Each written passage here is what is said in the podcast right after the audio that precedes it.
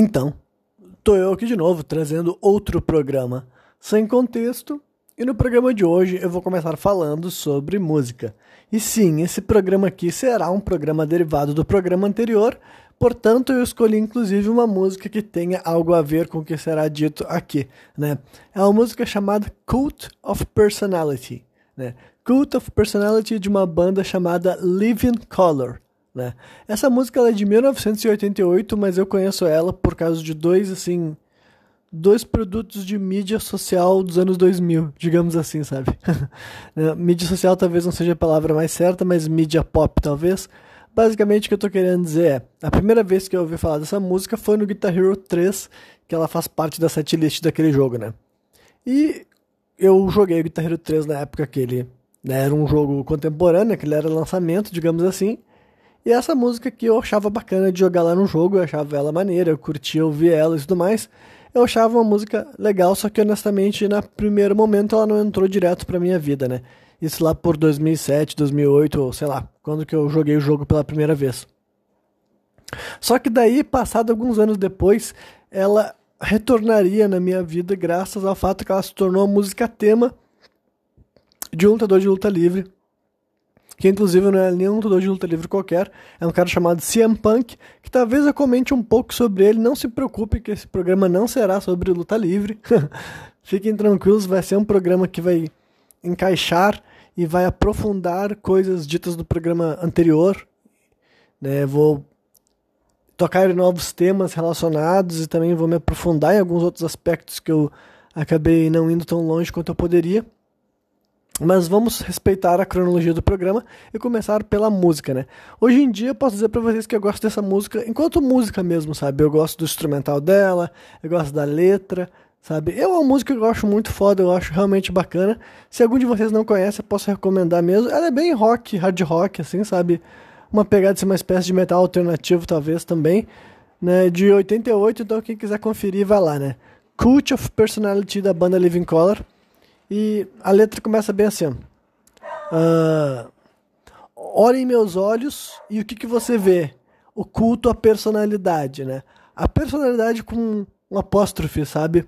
Porque daí, o culto à personalidade de alguém, sabe? O culto a alguém, basicamente, né? O culto a figuras públicas, se vocês preferirem, né? Então, vou repetir aqui. Olhe nos meus olhos, o que é que você vê? O culto à personalidade. Eu conheço a sua raiva, eu conheço os seus sonhos eu uh, uh, eu já fui tudo aquilo que você quer ser ou eu sou o culto à personalidade.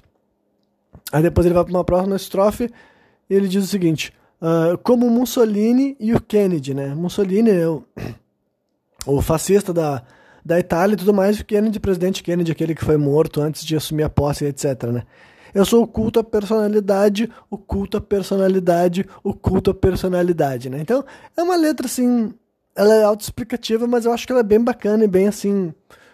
Uh, bom, eu vou dar uma análise geral dela no final, porque eu acho que é melhor, sabe? É o tipo de música que não precisa analisar ela separada, é melhor analisar ela como um todo. E depois ele canta outra parte do refrão, basicamente, né? Que é o seguinte: Luzes de neon, um prêmio Nobel. Quando um espelho fala, a, reflex, a reflexão mente. Você não precisa me seguir, apenas você pode me libertar, né? Uh, isso aqui talvez eu vá analisar só para vocês entenderem só, o que, que, eu acho que essa frase quer dizer também, sabe? Você não precisa me seguir, só você pode me libertar. Aí tá falando basicamente pro público, né? As massas de manobra, os gados, se vocês preferirem, né? As pessoas que dão poder às figuras públicas, né? As pessoas que dão poder aos líderes, parar de seguir eles, né? E aí é o único jeito de libertar essas pessoas, digamos assim, sabe? Apenas você pode me libertar, né? E depois ele segue falando o seguinte: Eu vendo para vocês, né, eu vendo para você as coisas que você que você precisa ser. Eu sou um rosto sorridente na sua TV, ou eu sou o culto à personalidade. Eu exploro você e ainda assim você me ama. Eu te digo que um mais um fazem três, né? Basicamente dizendo que mente pra pessoa, sabe? Digo que um e um fazem três. Ou eu sou o culto à personalidade. Como Joseph Stalin, né? O Stalin, basicamente. E Gandhi, né? Que também vocês sabem quem é, mais ou menos. Depois ele repete: Eu sou o culto à personalidade, o culto à personalidade, o culto à personalidade. Depois ele canta mais uma vez: Luzes de Neon, um prêmio Nobel. Quando o líder fala, aquele líder morre, né? Uh, você não precisa me seguir, apenas você pode me libertar, né? Aí depois vem um solo que eu realmente acho bem bacana, cheio de distorção e etc. Realmente assim, eu não sei quantos solos de 88 que soavam parecido com esse daí, para falar bem a verdade, né? E depois ele vai para a parte que em questão assim, do jeito que como que a música soa é a minha favorita, sabe? É uma daquelas músicas que termina na nota alta, digamos assim, né? Ele canta o seguinte: Você me deu fortuna, você me deu fama, você me deu poder em nome do seu Deus. Eu sou todas as pessoas que você precisa ser. Ou eu sou o culto à personalidade. Depois ele começa a repetir várias vezes: Eu sou o culto, eu sou o culto, eu sou o culto. Ele repete várias vezes, várias vezes até falar: Eu sou o culto à personalidade. E termina, né? Enfim, essa é a música Cult of Personality da banda In Living Color. Quer dizer, é só Living Color, né? O In eu coloquei sem, sem querer. Então, basicamente, por que eu escolhi falar sobre essa música? Como eu falei, eu acho que ela é bem explicativa, né? Ela tá falando daquele conceito que eu tinha, assim, desenvolvido no programa anterior, e honestamente, essa música também, ela foi fundamental para eu desenvolver esse raciocínio tão pragmático ao redor dessa ideia de personalidades, né? Porque eu acho que essa música ela faz um bem trabalho, assim, até de não se vender necessariamente como uma, uma crítica, basicamente, né? As figuras que ele escolheu botar de forma nominal, basicamente, é quem?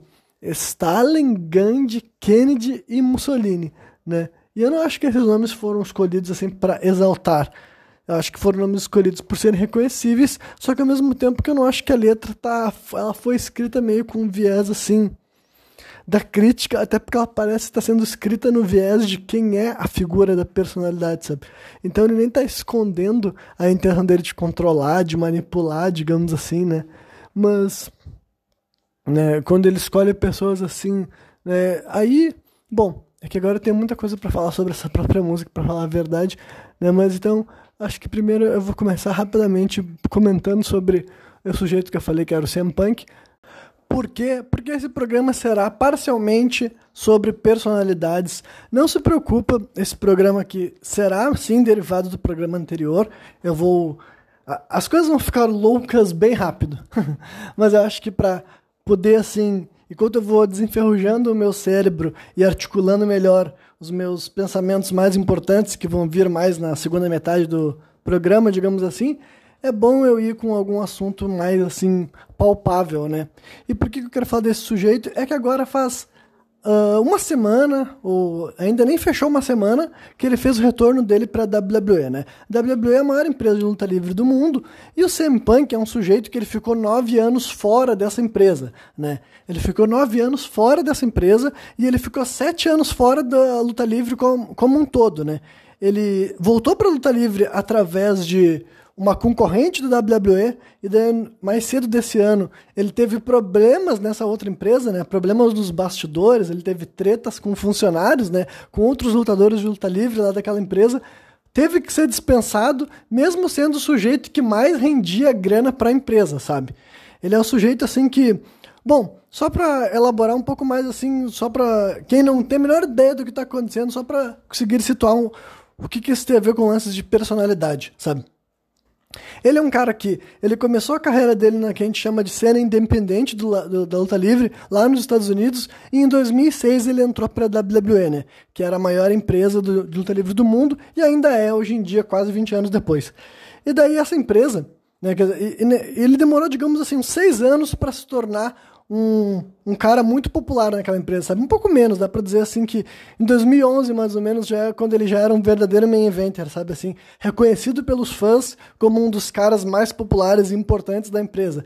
Só que a questão é que, por questões também dos bastidores, ele não era um dos favoritos do chefe, sabe? O chefe dele, o patrão, Vince McMahon, ele tinha outras figuras que ele já tinha escolhido para ser assim os caras dele, sabe? Aqueles caras que foram escolhidos para vestir a camisa da empresa, como por exemplo John Cena, que é um nome que vocês muitos de vocês devem reconhecer hoje em dia, porque ele é um cara que transicionou para o cinema e tudo mais, né? Isso daí em 2011, o John Cena eu não sei se ele já tinha feito algum filme, eu acho que ele já tinha feito os filmes da própria WWE, né? Que a WWE tinha uma divisão de filmes que eu acho que não existe mais.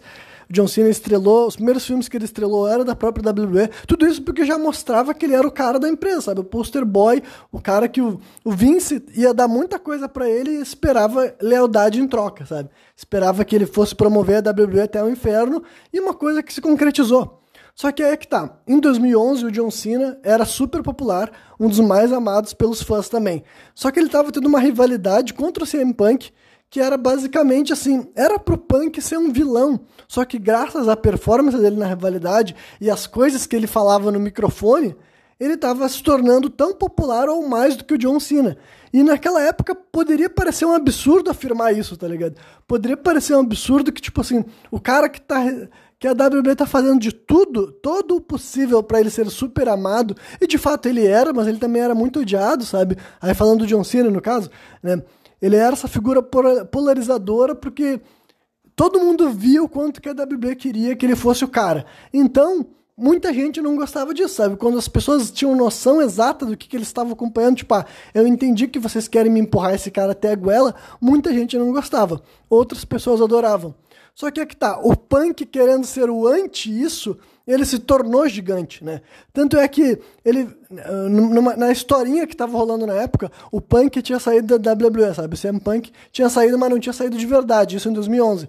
Só que ele ficou uma, umas semanas ou meses sem aparecer, e quando ele fez o retorno para a WWE, né, pro show semanal do WWE, Monday Night Raw, foi a primeira vez, né? Isso em julho de 2011, a primeira vez que ele fez uma entrada com essa música, sabe? Com essa música Cult of Personality que eu botei, que eu li a letra para vocês aqui no começo do, desse programa sem contexto. Então é isso que eu quero que vocês pensem nesse momento, sabe? Depois dessa minha breve contextualizada sobre a situação. Tá aí um cara que, né? Ele já tava há 5 anos na WWE, mas já lutava luta livre há quase 10 ou mais do que 10, eu acho, né? Então ele é um cara que já tava muito tempo na, na luta livre como um todo e ainda ele era relativamente novo na WWE, mas com 5 anos já dá pra te, tipo, já é um bastante tempo, assim, dá pra saber se, se, a empresa vai te levar a sério ou não.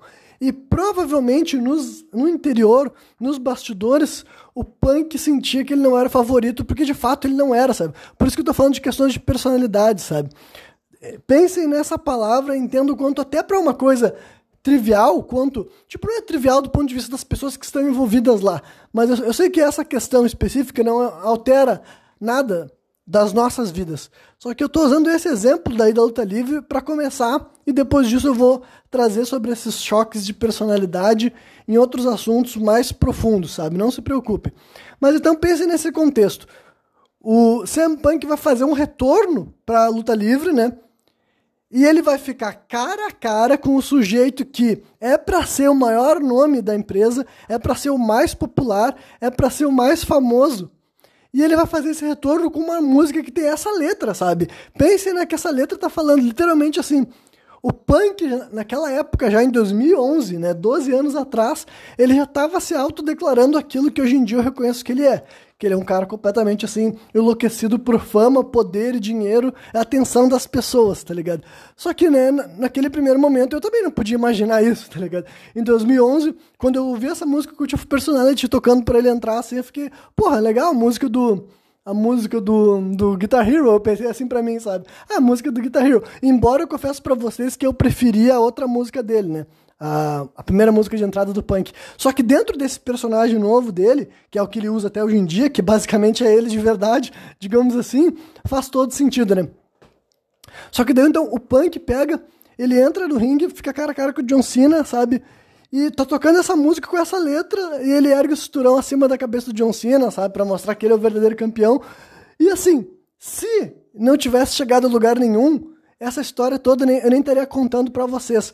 Só que o ponto é, o fato do punk ter essa realização da grandeza dele, e quando digo grandeza, eu não estou nem achando que ele é bom de fato quanto ele se vende, mas eu quero dizer que ele tinha noção de quanto ele era amado, entendeu? Ele tinha noção clara de que se expor desse jeito não ia fazer ele morrer. Pelo contrário, ia deixar claro que ele era tão grande quanto o John Cena. E quanto eu falei pra, como eu falei para vocês, talvez nessa época parecesse um absurdo, sabe? Parecesse um absurdo a ideia de alguém querer essa oportunidade, porque, cara, se ele flopasse ali, acabaria a carreira dele, literalmente assim, sabe? Literalmente. Se, se o cara que, te, que tá por trás dessa ideia não tem a certeza que vai dar certo, se ele olha só, no final do show vai estar o John Cena, que é o maior estrela da WWE, com um cinturão na mão, porque basicamente o CM Punk tinha sumido, então alguém tinha que ser o novo campeão. Só que daí quando o cara que foi coroado o novo campeão era o John Cena, segurando o cinturão, sabe? Toca essa música, culto a personalidade, sabe? Olhe nos meus olhos, o que, que você vê? Eu sou o culto à personalidade, sabe? Sou a personificação de um ídolo que as pessoas querem amar. Aí o cara aparece, que ele tava semana sem aparecer, a plateia já fica animada, porque não sabiam que era ele, entendeu? Porque nunca tinha ouvido ele entrando com essa música. Começou a tocar Cult of Personality as pessoas. Quem, cara, quem, quem, quem caralhos vai aparecer? Aparece o Punk e a pessoa já ficou animada, tipo, oh, o Punk voltou, ele não foi embora de verdade. Embora ninguém esperasse que ele tivesse sido de verdade, né? Só que daí, ele, ele tá com o cinturão mundial antigo, que é o dele, né? Que é o que tava de. Agora não vale mais, entre aspas, porque o que vale agora é o do John Cena. Ele caminha, enquanto vai tocando a música e as pessoas vão, tipo, não sei se as pessoas estão prestando atenção na letra, mas hoje em dia que eu penso atenção na letra, sabe? E eu entendo muito bem que é um CM Punk no presente, dá pra ver o quanto aquilo ali era uma declaração mesmo, sabe? Daí ele entra dentro do ringue, o John Cena ergue o cinturão dele acima da própria cabeça, né? E as pessoas batem palma, fico feliz. E daí o Punk faz o mesmo, cara. Se naquele momento que ele erguesse a mão, os fãs não reagissem, acabava a carreira dele. Literalmente, sabe? Se naquele momento que ele ficou cara a cara com o John Cena e ele erguesse aquela, aquela esturão acima da própria cabeça e os fãs não reagissem, o Vince ia desistir dele na hora, sabe? Porque o Vince já não dá bola para ele, sabe? O Vince já não fazia questão de ter aquele cara ali porque ele não entendia o que, que as pessoas veem nele, sabe? É por isso que eu tô falando de personalidades. Dentro do punk ele se incomodava muito, muito, muito que o dono da empresa não achava que ele era tão grande assim. Só que ao mesmo tempo que isso se incomodava muito ele, doía nele, digamos assim, porque ele queria ser o cara, ele sentia que, ele sabia que não, não mesmo que o patrão não me ame, os fãs me amam. Os fãs me amam, então se eu constantemente expor o quanto que os fãs me amam e quanto dinheiro que eu faço, porque é uma indústria capitalista, sabe? Basicamente, se tu não vende nada, ninguém quer saber de ti. Então, essa coisa, sabe? A personalidade do punk estava levando ele para um lugar que nem a níveis pessoais ele deveria, sabe? Se fosse só pela vontade do patrão, ele nem estaria mais lá, sabe? Ou estaria fazendo coisas menores, menos importantes. Só que o cara tem a noção da. Porque assim. Ele que sugeriu essa mudança de tema para ele, tá ligado? Ele que falou, vamos botar essa música aí pra mim. E olha a letra da música, entendeu? Olha a letra prepotente, presunçosa que ele escolheu para fazer o regresso dele, sabe? Era tudo assim, cara, era o famoso sink or swim, sabe? Sink or swim, nadar ou afogar. Se ele tivesse errado quanto a popularidade dele mesmo, se ele achasse, não, se eu ficar cara a cara com o John Cena, eu consigo. Os meus fãs, eu tenho tantos fãs quanto esse cara, talvez eu tenha mais, sabe? Vou botar assim no talvez, porque eu não sei como é que é. Talvez eu tenha mais fã que o maior cara da empresa, né? E daí, né, rola esse momento. Daí vamos andar, vamos andar no tempo, eu vou acelerar um pouco, né? Vou resumir a narrativa. Basicamente, em 2014, o Punk sai da WWE, basicamente porque assim, aqui eu vou incluir a minha opinião, sabe? A minha opinião é que ele estava vendo que o produto não seria mais focado nele, sabe? Ele ia ser mais um cara do elenco, mas não seria necessariamente sobre ele show. E na verdade nunca foi, né? O Punk nunca conseguiu fazer o show ser sobre ele porque tem essa questão pessoal, sabe? E não é que. E também não é como se ele coexistisse sozinho, sabe? Existia várias pessoas no WWE, várias pessoas super populares, sabe? O Punk não era o único, o lírio perfeito. Mas na cabeça dele ele era, sabe? Na cabeça dele ele era o único. Em 2014 ele pega a bola dele e vai embora, né? Ele fica sete anos fora da luta livre, fracassa em várias outras coisas, sabe? Vai pro UFC e fracassa no UFC, perde duas lutas e o Dana White não deixa mais ele lutar porque ele é ruim, né? E não pode ter pessoas ruins, vai, tipo Ninguém quer ver lutador ruim, atrapalha o show, né? Então o Punk não deu certo no UFC, não deu muito certo em outras questões. Só que é que tá. Eu digo que não dá muito certo, mas assim, ele nunca parou de fazer muita grana, entendeu? Porque quem gosta desse cara é louco por ele, sabe? Ele faz muita, muita, muita, muita grana. Qualquer marca que se associava a esse sujeito via isso, sabe? Qualquer marca que fazia promo com ele. Enfim, qualquer marca que tinha sorte de utilizar o CM Punk pra fazer qualquer merda fazia muita grana. E é por isso que ele notou. Mesmo que ele não fosse o mais talentoso em nada, praticamente. Sabe? Em literalmente nada. Não é, e não é eu jogando hate, jogando shade. A única coisa que o CM Punk realmente é muito bom é criar a lealdade dos fãs dele a ele, sabe? A única coisa que ele conseguiu fazer, e é por isso que é legal que ele usa essa música, porque essa música é uma confissão disso, né? Aí chega lá, Né? Aí chega uma concorrente da WWE, ele vai para essa concorrente e depois ele faz merda lá, dá briga nos bastidores com ele. E agora, depois de quase 10 anos, sabe? Em janeiro de 2024, agora ia fechar 10 anos da partida do CM Punk da WWE sabe? Então tava quase fechando 10 anos que esse cara tinha ido embora daquela empresa. Ele fez um retorno aos 46, não do segundo tempo, mas aos 46 anos de idade. Então ele já tá, tipo, agora seria seria momento para ele estar tá pensando em se aposentar, digamos assim. E agora que ele tá fazendo retorno, e por que que ele tá fazendo retorno? Depois de tanto tempo. É porque quando ele voltou pra luta livre, quando ele foi lá pra EW, ele sentiu aquela glória de novo, sabe? Ele voltou a ver o quão grande ele era na luta livre. E, tipo assim, dentro do mundo da luta livre, esse cara ele ainda é gigante, sabe? A WWE tá anunciando tudo quanto é lugar, não para de mostrar Rio e fazendo um monte de coisa assim. É o, é o máximo de atenção que a WWE recebeu nos últimos meses, sabe? O pay-per-view que esse cara fez retorno foi o que mais vendeu na história dos, daquele tipo, do, daquele próprio pay-per-view, sabe? Enfim, cara, é, é, insano, sabe? A WWE tá fazendo rios de dinheiro com ele já. Ele já é o segundo que tá mais vendendo na empresa, se eu não me engano. Segundo mais vendido em menos de uma semana que ele tá lá dentro, sabe? Então, assim, cara, é, é aquela coisa assim que o que eu posso dizer para vocês, sabe? O que eu posso dizer para vocês para deixar levando para outra para levar para outro assunto, é só para vocês entenderem quanto que esse cara ter fabricado ou criado essa personalidade magnética, digamos assim, e ter assim, e ter acreditado nela acima de qualquer coisa, tá ligado? No sentido assim, que tipo assim que se ele deixasse qualquer outra pessoa de tal valor do próprio trabalho dele, ele não tinha esse mesmo alcance que ele tem. E aí, mais uma vez, só para deixar bem claro, e eu nem tô falando alguém como, como alguém que admira o CM Punk, porque eu não admiro ele, de fato. Sabe? Quer dizer, eu vou ter que corrigir essa frase. Eu admiro isso daí que eu tô falando aqui, sabe? Eu tô reconhecendo que, assim, ele é um cara que se ele tivesse deixado ser achatado pelos outros, ele teria sido várias vezes, sabe? Se ele tivesse aceitado outras posições, sabe? Ele tinha o ele tinha se dado mal muito e o ponto é, ele sabia o quanto que a, fanbase dele era leal a ele. Ou ele não tinha como saber. Quem sabe quando ele saiu lá em 2014, ele achava que as pessoas iam esquecer ele, tá ligado? O ponto é que durante esses sete anos que ele ficou fora da luta livre, vários shows da WWE ainda tinha can... os fãs cantando o nome dele, principalmente em Chicago, que é a cidade natal dele, Todo mundo sabia, sem exceção, não importando quanto tempo passasse, qualquer show que a WWE fizesse em Chicago, os fãs iam cantar o nome de CM Punk. Mesmo que não tivesse nada a ver com ele mais no produto, mesmo que ele tivesse dito várias vezes que nunca mais ia voltar para luta livre, que nunca mais ia voltar para a WWE, porque foi a esse nível mesmo, sabe? Era muitos problemas nos bastidores mesmo, né?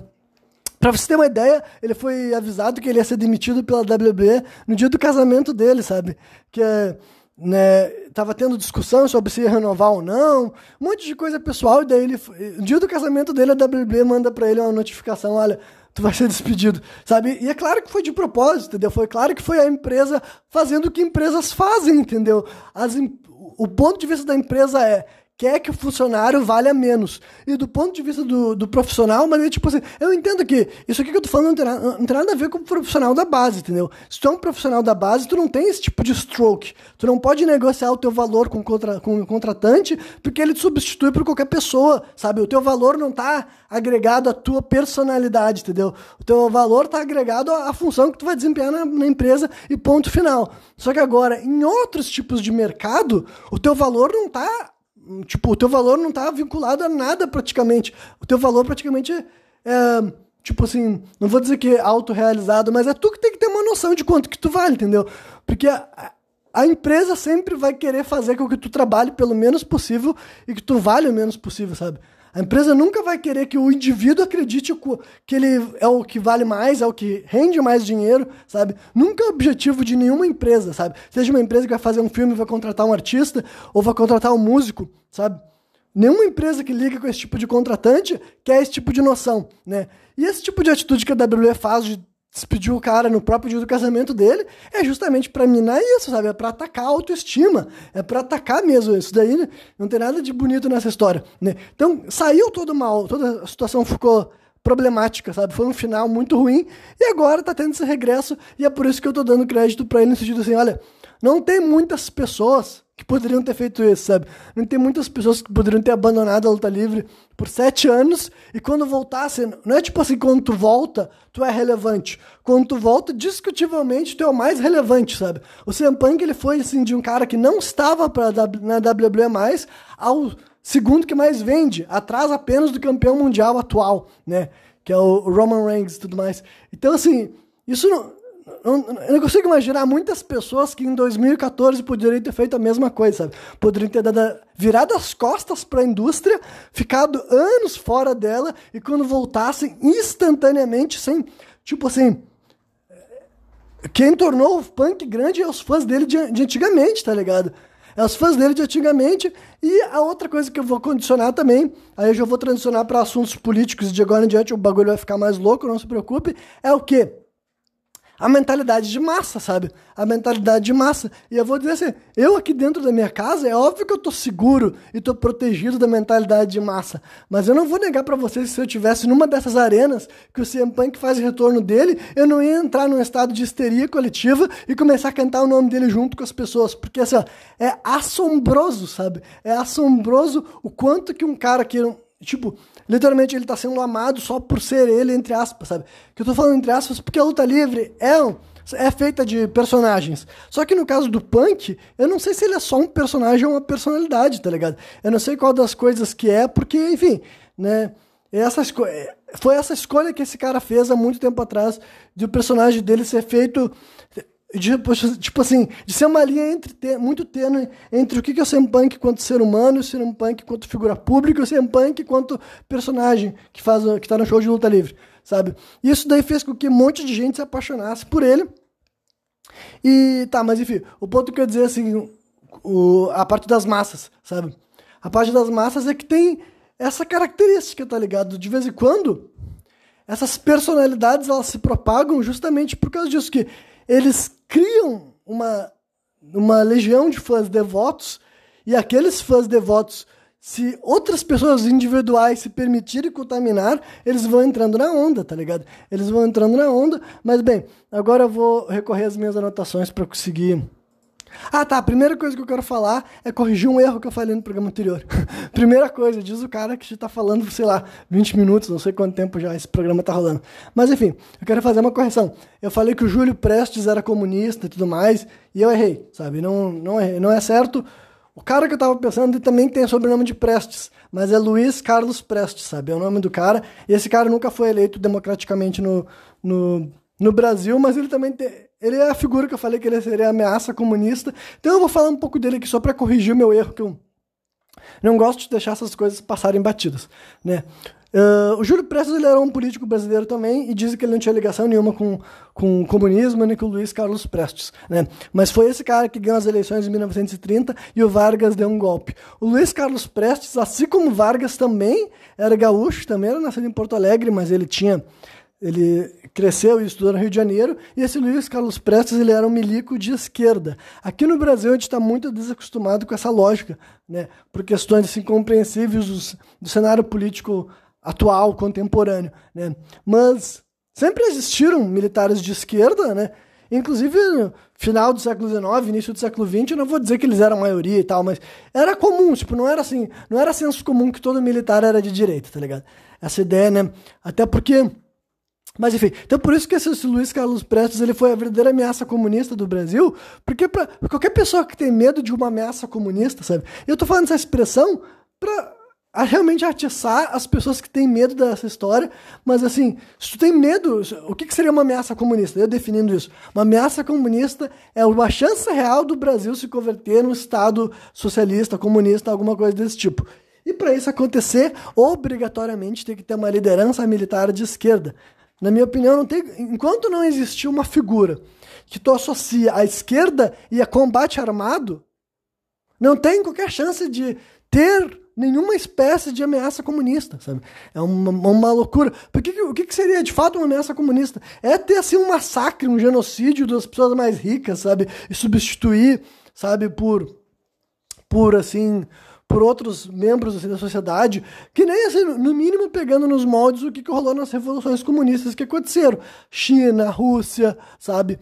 Se não tiver as coisas se caminhando para isso é loucura. E aqui no Brasil não tem, sabe? Tipo, dizer que o Lula é parecido ou está perto de ser o que o, o Stalin foi, ou Lenin, ou Che Guevara, sabe? É uma loucura, cara, não é? Tipo, não é. E eu, isso vale para qualquer outra figura da esquerda. Não tem aqui no Brasil uma figura de esquerda que dá para te associar a exército e comunismo, sabe? Não tem como.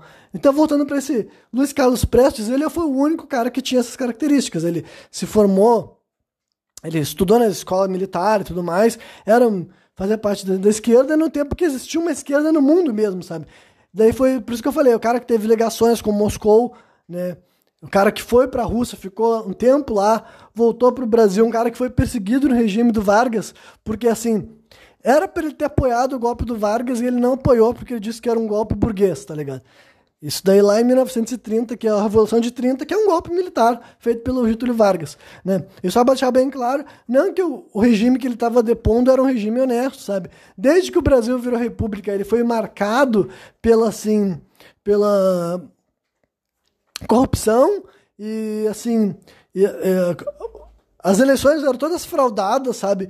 E era toda centralizada nos poderes do pessoal que já eram os descendentes dos impérios escravocratas de antes, sabe? Então, assim, não que o Vargas ter dado um golpe seja sem justificativa, sabe? O Brasil era trágico. Da mesma maneira que quando eu digo que o Brasil, desde que virou república, era corrupto, eu não tô querendo dizer que antes dele virar uma república ele não era, sabe? Mas é só para poder separar em períodos históricos que o Brasil não estava uma palhaçada na República Velha, que se fala, entre 1889 até 1929, sabe? O início do século XX ali e tal tava uma palhaçada. Só que daí o Vargas dá, faz a Revolução de 30, que é uma ditadura, é uma ditadura, é um golpe militar, né? Ele dá um golpe dentro do golpe, né, que é em 1937, para conseguir se manter no poder durante mais algum tempo, né? E durante esse período aí, ele perseguiu um monte de gente, inclusive comunistas, como esse Luiz Carlos Prestes, mas esse cara só morreu nos anos 90. Ele morreu em 1990 com 90 anos, né? Então, ele foi uma figura assim, tipo, eu como uma pessoa que gosto de história, eu acho curioso o quanto que ele é pouco mencionado, assim, sabe? Considerando que no Brasil, sabe, é que eu não sou, sabe, eu não sou, eu não considero, não me considero uma pessoa de esquerda, mas agora se eu tivesse que dizer a figura de esquerda mais importante, eu acho que eu recorreria a esse cara, tá ligado? Eu não saberia dizer quais pessoas dentro do padrão padrão esquerdista da União Soviética, tá ligado? Eu não sei qual pessoa aqui no Brasil chegaria mais perto de mostrar alguém que representou isso aqui no Brasil, sabe? Ainda mais, né, o cara, ele viveu ao longo das, da, da primeira perseguição e na segunda ditadura militar. Se não me engano, na segunda ditadura ele estava exilado lá na União Soviética de novo. Eu sei que ele viveu vários períodos na União Soviética, né? Enfim, mais uma vez também não estou falando necessariamente bem ou mal desse cara, sabe? Eu não sei detalhadamente que tipo de pessoa ele foi, que tipo de espécie de guerrilha e terrorismo ele teve que fazer, mas isso não quer dizer que não, que não foi, não rolou um monte de injustiça também na vida desse cara, né? Ele foi casado com aquela mulher, a Olga Benário, que foi presa pela ditadura do Vargas, né? E foi mandada para a Alemanha nazista, sabe? Sabendo que, o, que, o que ia acontecer com ela, por ela ser uma mulher judia grávida, né? Inclusive, então assim, o Vargas, tipo, isso daí é aquela coisa, tu não precisa pegar falar um nome dessa pessoa e com isso querendo dizer que ela é uma heroína ou um herói. Mas agora, o que é justo apontar as atrocidades, é justo apontar as atrocidades, tá ligado? Uma coisa não tem nada a ver com a outra, digamos assim, né? E essa Olga Benária, ela era comunista, sim, sabe? Né? Mas agora, se vocês acham que é certo uma mulher uma mulher, uma alemã judia ser deportada para a Alemanha nazista, sabe? Tô com todo mundo sabendo que, que isso ia acontecer, entendeu? Foi basicamente isso que o regime do Vargas fez com ela, né? Então, enfim, sobre esse sujeito era isso que eu queria falar, sabe? Era só para me corrigir, dizer assim, ah, então não estava errado, sabe? O Júlio Prestes não, não tem nada a ver com comunismo. Só que sim, existiu uma ameaça comunista, entre aspas. Teve um sujeito que estava envolvido mais propriamente dito com essa questão e que o Vargas sim foi responsável para combater ele, sabe? Agora vamos ver o que tem, o que tem mais para fazer aqui. Como eu falei, tinha muitas de coisas separadas, sabe? Porque basicamente aqui nesse, nesse programa, além de eu querer desenvolver alguns raciocínios que eu deixei aberto no programa anterior, eu também vou simplesmente me aprofundar assim uh, em alguns outros conceitos que eu escutei de bocas de outras pessoas, sabe? Vai ser um programa sem contexto, mas ele vai ser relacionado ao que eu já falei no programa anterior, sabe? Eu vou assumir que tu escutou tudo que eu falei no programa anterior, porque foi um programa bem ouvido, inclusive, né? Porque daí eu posso tentar, se eu, se eu me sentir necessidade de resgatar algo que eu falei lá, eu só faço uma menção em vez de ter que reproduzir todo o discurso, né? Uh, uma das coisas que eu vou tentar estabelecer aqui nesse programa é um pouco melhor aquela linha de raciocínio que eu estava criando lá no programa anterior, que dizia que, tipo assim, as civilizações não surgiram por causa de supostamente ideais de crescimento mútuo ou algo do tipo assim, sabe? As civilizações surgem graças a agendas de controle e de domínio. E quando eu estou levantando esse tipo de lógica, é para realmente a gente. Olha, eu não quero criar um mundo descivilizado, sabe? Eu preciso que o mundo seja civilizado, mas eu quero que as pessoas parem de dar poder àqueles que controlam eles. Será que vocês não estão entendendo? É assim uma ligação, né? A um callback à frase da música. Porque assim, o que, que a frase da música do começo que eu li aqui para vocês está falando? Né? Que uh, você não precisa me seguir, apenas você pode me libertar. Né? E tem um momento lá no final da música que ele fala: Você não precisa me seguir, apenas você pode se libertar. Né? Que é isso que eu estou querendo dizer. Civilizações não surgiram assim com grandes grupos coletivos chegando em consensos e assim as coisas cresciam e a gente está todo mundo grande e feliz. Era geralmente pessoa que já estava numa posição privilegiada e daí assim nós vamos ter que discutir como que surgiram os primeiros privilégios, sabe? Vamos ter que discutir assim. Não assim, não que eu espero que eu vou chegar numa, numa, numa explicação aqui, sabe? Não sou eu que vou ter uh, uma resposta concreta e clara de assim, ah, o, o que, que eu quero dizer por privilégio? Bom, vamos voltar para aquela linha de raciocínio que eu estou falando lá desde o outro programa. Tá, a sociedade primitiva, pouca complexidade para se organizar, sabe? Não é bem assim, tá? Isso daí, em algum momento, o Homo sapiens não existia, tinha todos os outros Homo alguma coisa, os Homos que não falavam, sabe? Essa espécie que de fato é mais, mais primitiva, né? Que acabou de surgir desse ancestral comum entre o macaco e o ser humano, enfim. Ou, como eu falei, pode ser um desses hominídeos que eu não fico falando esse monte de nome, porque isso não ajuda a chegar até o cerne da questão. O cerne da questão é que, em algum momento, as organizações param de ser simplesmente, olha, a gente está se aproximando porque a gente é a mesma espécie e a gente transa sem qualquer critério só para reprodução ou nem para reprodução, né? Porque a bissexualidade, por assim dizer, já podia estar presente na espécie humana desde antes da civilização também. Enfim, era só grandes grupos reproduzindo o comportamento de animal. Ah, disputa-se um pouco por terra, disputa-se por isso, por aquilo, enfim, essas teorias equivalentes de como que a sociedade humana, a sociedade de animais se desenvolve. Mas agora, em algum momento começam a surgir essas outras coisas mais complexas, sabe? Começam a surgir estruturas megalíticas, sabe? Para fazer uma estrutura megalítica indica já uma espécie de organização, sabe? Para fazer lá o Gobekli Tepe. Quem foi a pessoa que declarou, sabe? Quem fez o projeto, quem estabeleceu como seria feito. E aí, só para deixar bem claro, nunca nada do que eu falar aqui tá abrindo margem para interpretação de alienígena, sabe? Porque não é a linha de raciocínio que eu dou voz hoje em dia, não é.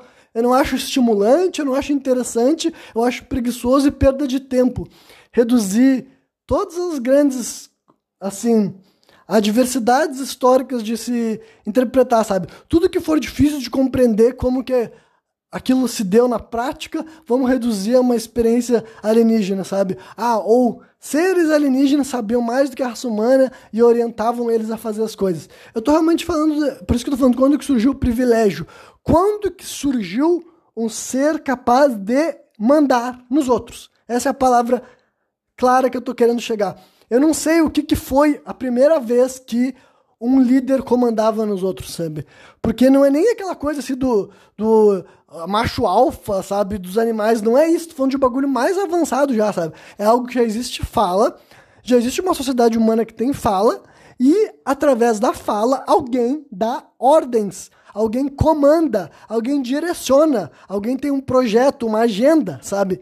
E é isso que eu estou falando, através desse surgimento das, dos primeiros líderes, que eu não sei se eles eram sacerdotes, xamãs, eu não sei quando que surge isso sabe? E da onde que vem essa inspiração, sabe? É um cara malandro, sabe? Eu também não acho que é malandragem, eu não acho que foi tipo assim, ah, a gente tá vivendo aqui tudo no meio do nada, todo mundo vive em igualdade, aí o primeiro vai começar a se sentir mais esperto do que os outros e ele vai entender que ele pode controlar e manipular e conseguir que os outros trabalhem para ele. Não! Ao mesmo tempo que eu não vou atribuir do jeito que era atribuído antigamente. Como é que a, a função de liderança chegava até as pessoas? Por uma lógica de descendência direta dos deuses, sabe? As grandes assim linhagens de sacerdotes, assim, de faraós, de reis e etc, etc, etc, sempre remetem a figuras lendárias, sejam bíblicas ou descendentes de Alexandre, descendentes de, sabe, do rei Arthur, descendentes de Jesus Cristo, enfim, as pessoas sempre fazem linhagens, uh, sempre relacionam eles a herdeiros legítimos de pessoas que viveram aí, sabe? Rei Salomão, rei Davi, as pessoas sempre atribuem a sua. Ah, eu tenho que mandar, eu preciso mandar, eu mereço mandar, graças ao fato de que eu faço parte de uma linhagem. E eu também não sei se, se assim foi assim a primeira vez mesmo, sabe? Será que há 10 mil anos atrás, 11 mil anos atrás, sabe? Será que quando as primeiras civilizações sumérias, as primeiras civilizações gregas, as primeiras civilizações, sabe, chinesas começaram a surgir, como que era feita essa divisão, sabe? Quem era aquele que fazia o projeto, quem era aquele que determinava como as coisas iam ser, quem era aquele que falava como que a religião ia ser, como que ia ser as leis, como que ia ser as regras, sabe? Como que surge esse privilégio? E daí o que eu estou defendendo é que a civilização já surge já para alimentar essa agenda, sabe? E daí eu só não sei como que quem são essas primeiras pessoas, sabe? Quem são as primeiras pessoas que sentem, que podem, que devem mandar e que além de que devem e que podem, vão usar isso para conseguir cada vez mais conseguir mais domínio e controle, baseado assim nessa né? Nem sei qual seria a justificativa, sabe? Nem sei qual seria a justificativa, mas né, tô e, tipo, por isso que eu falei, eu recomendo muito que tu tenha escutado o programa anterior, sabe? Porque senão vai ser avançado.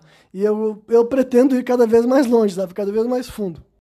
Basicamente, o que eu quis dizer até aqui é que a civilização então surge como uma agenda ruim, sombria. Só que daí agora, após milênios dessa estrutura conhecida como civilização, eu acredito que seja possível. E olha, eu também não quero dizer que isso não tenha acontecido também há dois mil anos atrás, por assim dizer. Né? Mas dentro dessa estrutura civilizada, eu acredito que é possível a gente organizar uma forma de pensar que permita entender que a origem desse domínio e desse ordenamento é sombria, é escusa e que a gente pode tentar reestruturar a civilização para ser algo decente, né? Mas o que eu estou sugerindo aqui é que, ao, ao, contrário do que muita gente fala, que a gente tem que olhar para o passado e fazer de conta que todo mundo que derramou um monte de sangue em busca de um suposto progresso, a gente tem que enxergar que esse derramamento de sangue não conquistou nada enquanto avanço civilizatório. Esse derramamento de sangue foi um delírio de grandeza, uma perseguição de supremacia de um povo que estava dominando, tá ligado? Como eu falei no programa anterior lá, as coisas mais horríveis, se vocês não estão entendendo que eu estou falando de coisas mais horríveis, são execuções massivas, sabe? Verdadeiro genocídio, assim, pegar e decapitar centenas ou milhares de pessoas, queimar cidades, devastar populações, sabe? Escravizar ou matar os homens e estuprar e levar os, as crianças, tipo, estuprar as mulheres e levar as crianças consigo, sabe? Aqueles, assim. E tudo isso foi feito por civilizações, tá ligado? Não tem registro, assim. Quem fazia aqueles processos, assim, de colocar uma pessoa que cometeu algum crime contra alguma nação, e quando eu digo nação, não é nem nação, Estado moderno, qualquer espécie de organização que era o núcleo de poder, sabe? Em qualquer período, sabe? Um senhor feudal, né? Um monarca quando decidiu executar alguém assim daquele sistema de colocar o cara, cada um dos membros amarrados por uma corda e mandar um cavalo, cada cavalo correr para um lado e despedaçar o corpo. Todas essas engenharias macabras de destruição e de matar as pessoas é feita por civilizações, sabe? São mentes pensantes das civilizações que escolhem como punir. Assim como muito mais comum as civilizações punir os seus semelhantes, tá ligado?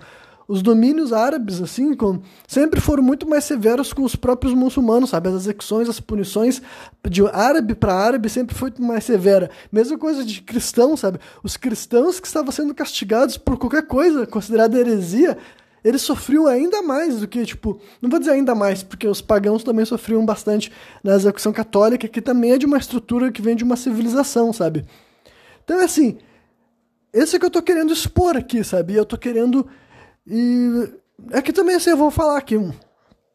Várias vezes quando eu estou articulando pensamentos expondo coisas ruins, a minha pretensão não é assim, oferecer uma solução, sabe? Mas é pelo menos aguçar o senso crítico daquele que me escuta, entendeu? Mais ou menos isso. Eu não tenho a pretensão de que seja possível, apesar de agora há pouco eu ter falado algo diferente disso, sabe? Eu não sei se a minha opinião e a minha forma de tentar falar sobre esses assuntos vai permitir reorganizar qualquer parte da sociedade, mas pelo menos eu acho interessante que mais pessoas que consideram-se pensantes, críticas e atentas às questões do mundo tenham a noção de que tu pode. Uh, respeitar o que é digno e condenar tudo o que for necessário, sabe? Tu pode reconhecer que o processo civilizatório te permitiu alcançar certas coisas boas, só que tu não precisa fazer de conta que todo grupo civilizado não fez atrocidade, e mais do que isso, é uma coisa pragmática no final das contas, sabe? Todo esse questionamento para mim é mais pragmático, porque quando eu vejo muitas pessoas afirmando coisas com uma grande reincidência, até mesmo pessoas inteligentes, eu me levo a refletir sobre isso. Né? E essa questão da civilização, esse é meu raciocínio mais contemporâneo. Né? Talvez em programas sem contextos muito mais antigos, de dois anos atrás, por exemplo, assim, ou um ano e meio atrás, eu falasse coisas contrárias e eu achasse assim, seguisse aquela lógica que o mundo está mais civilizado do que nunca. Mas eu não penso dessa forma, e nem estou falando desse ponto de vista aqui específico, sabe? O que eu estou sugerindo é que simplesmente todas as barbaridades foram feitas não todas, mas as mais horríveis barbaridades, sem exceção, foram feitas por povos civilizados.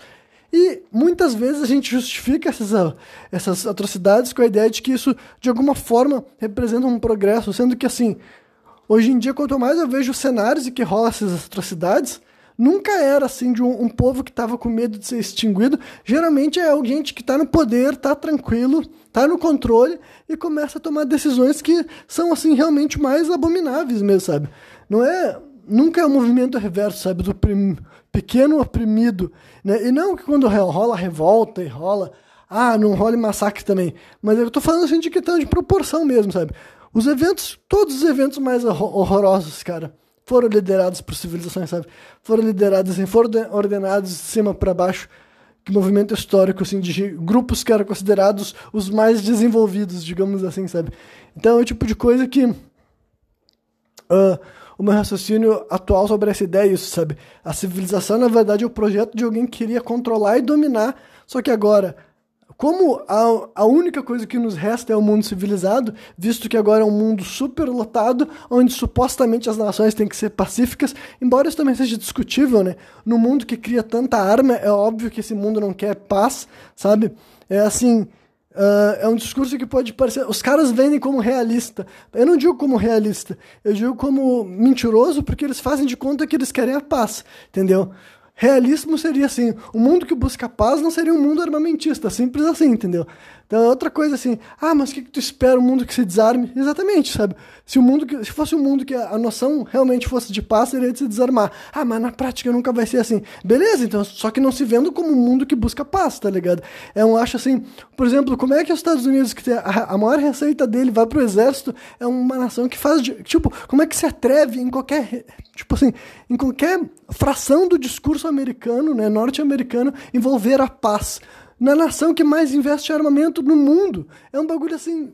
Por que, que tu quer arma se tu não vai usar essas armas, sabe? Então, pelo menos assuma o que é o, tipo, é o subtexto. É por isso que rola essa perseguição, sabe?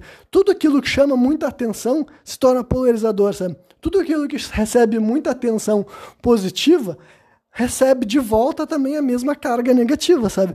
Então, assim, os Estados Unidos sempre se levou pelo mundo e se levou militarmente, né?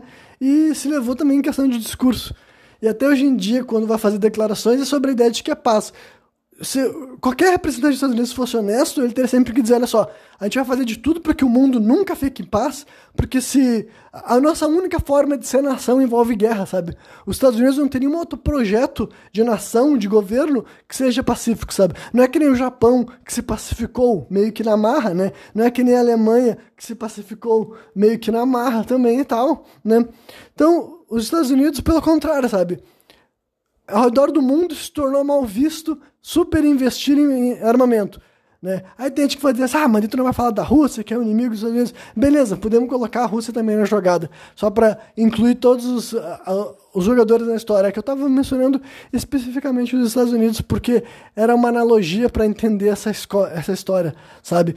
De que assim, cara, muita gente não quer paz no mundo, entendeu? Pode ser que tu queira paz, assim como eu quero. Só que, né, por isso que tu tem que conseguir ver através do discurso dos outros, sabe? Nesse mundo moderno, as pessoas têm. Eu vejo gente assim que quer se vender a favor assim do discurso e do debate público e das pessoas poderem opinar. Só que daí essas pessoas também fazem de conta que assim não é uma ferramenta legítima e autêntica e necessária de comunicação. Tipo assim, a não só discordar, mas achar que outras pessoas estão sendo mal intencionadas, estão sendo mentirosas, estão sendo escusas e estão escondendo suas razões. Seja elas tendo uma noção consciente daquilo, ou elas estão simplesmente tentando, sabe, fazer de conta que tu pode defender uma atrocidade e essa atrocidade não carrega um monte de abobrinha junto com ela, sabe? Tipo, basicamente, tu, tu não pode fazer de conta que todo mundo pode vender qualquer narrativa que quiser, porque historicamente foi assim que as atrocidades foram feitas, sabe? Ninguém que estava fazendo qualquer barbaridade que fosse estava dizendo que fazia barbaridade pelo prazer de fazer aquilo, né? Mas se tu for ver, no final das contas, e analisar o resultado, o ganho, o lucro, o benefício daquilo, sabe? Tu pensa assim, hum, será que tinha uma agenda de desenvolvimento por trás? Será que quando tal nação do mundo declara guerra a outro país, é uma, uma noção de querer crescimento para um coletivo ou é um delírio de grandeza pessoal de alguém que está querendo especificamente conquistar algo economicamente, ou um território, ou um espaço, sabe? E para mim essa é a hora que é a visão realista do mundo que as pessoas que podem me julgar romântico falham em enxergar. Para mim, a grande maioria das vezes, essa segunda opção sim tem evidência, dá para sustentar, dá para enxergar assim que a gente querendo ganho próprio e sacrificando a maioria. E assim como eu disse que Segundo no futuro a maioria das pessoas entenderem esse esquema, a gente pode desarmar ele como um todo, sabe?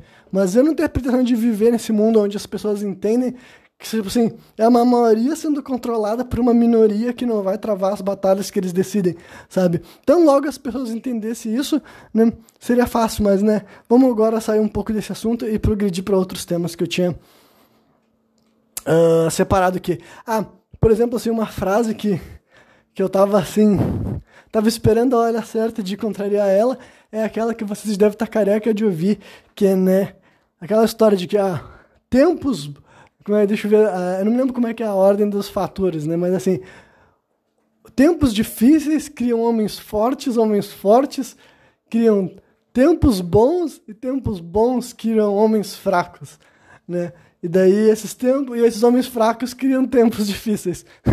né? É o tipo de frase que eu posso dizer para vocês assim, olha, talvez a primeira vez que eu tenha escutado ela, eu tenha achado interessante e eu até tenha achado admirável, porque ela é organizada de uma maneira bonitinha, né? Mas hoje em dia, careca, né, metaforicamente, porque graças a Deus eu tenho bastante cabelo em cima da minha cabeça, é uma coisa assim que eu Quanto mais eu ouço essa frase, sabe? Né, o que eu ia dizer que tava careca de, careca de saber, sabe?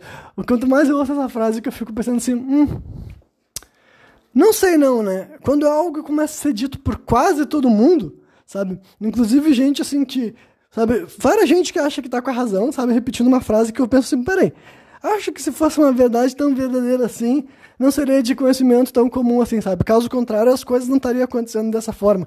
Né? Caso todo mundo enxergasse o problema, era de se imaginar que as pessoas pudessem ver uma solução.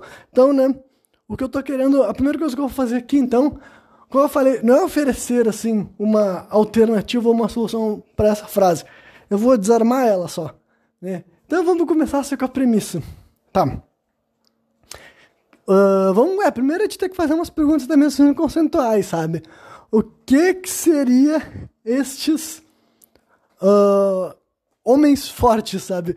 Ou homens bons, sei lá qual é a expressão que as pessoas querem utilizar, né?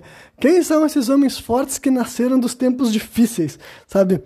Os tempos difíceis para quem? E daí a gente tem que colocar num período histórico, entendeu? Vamos sair dessa subjetividade, dessa frase romântica que está jogada assim no ar, sabe? Vamos ver de fato onde é que tá. Vamos pegar assim, vamos começar pelo Brasil.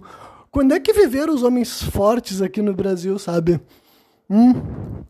Em algum momento, alguns de vocês querem se, querem se arriscar a falar né? E quando eu tô falando do Brasil, eu vou falar do Brasil pós-inauguração do Pedro Álvares Cabral, sabe? não tô falando de Pindorama, na terra que já existia aqui antes de virar essa nação, né? Mas essa nação de Brasil foi sendo criada em algum momento a partir de 1531 até o dia de hoje. Então vamos pegar esse 1531. Será que os, os homens brasileiros dessa época eram homens fortes, homens bons para criar tempos assim, vivendo em tempos difíceis para criar tempos bons, né? Não sei, né? Eu acho que não. E daí 1600, será que a gente dá para marcar quando chega esses homens aí? 1700, 1800, olha, eu não arriscaria dizer que nenhum desse momento tá chegando esses homens bons que vai ficar, vai fazer o Brasil, né?